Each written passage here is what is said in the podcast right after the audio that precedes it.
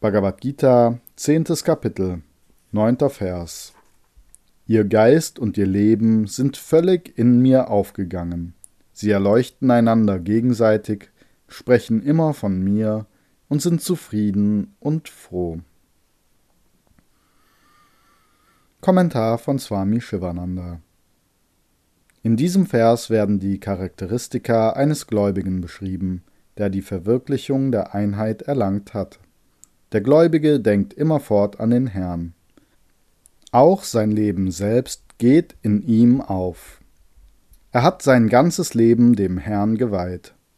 Laut einer anderen Interpretation gehen all seine Sinne, die aufgrund von Prana funktionieren, wie zum Beispiel das Auge, in ihm auf.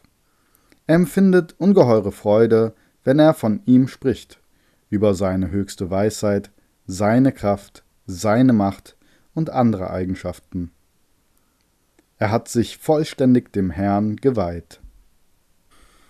Er empfindet intensive Befriedigung und Entzücken, wie in Gegenwart seines Geliebten, Gott. Das Purana sagt, die Summe aller Sinnesfreuden dieser Welt und auch die großen Freuden der göttlichen Bereiche, der Himmel, entsprechen nicht einem Sechzehntel der Seligkeit, die durch Beseitigung von Wünschen und Sehnsüchten entsteht. Vergleiche 12. Kapitel, 8. Vers.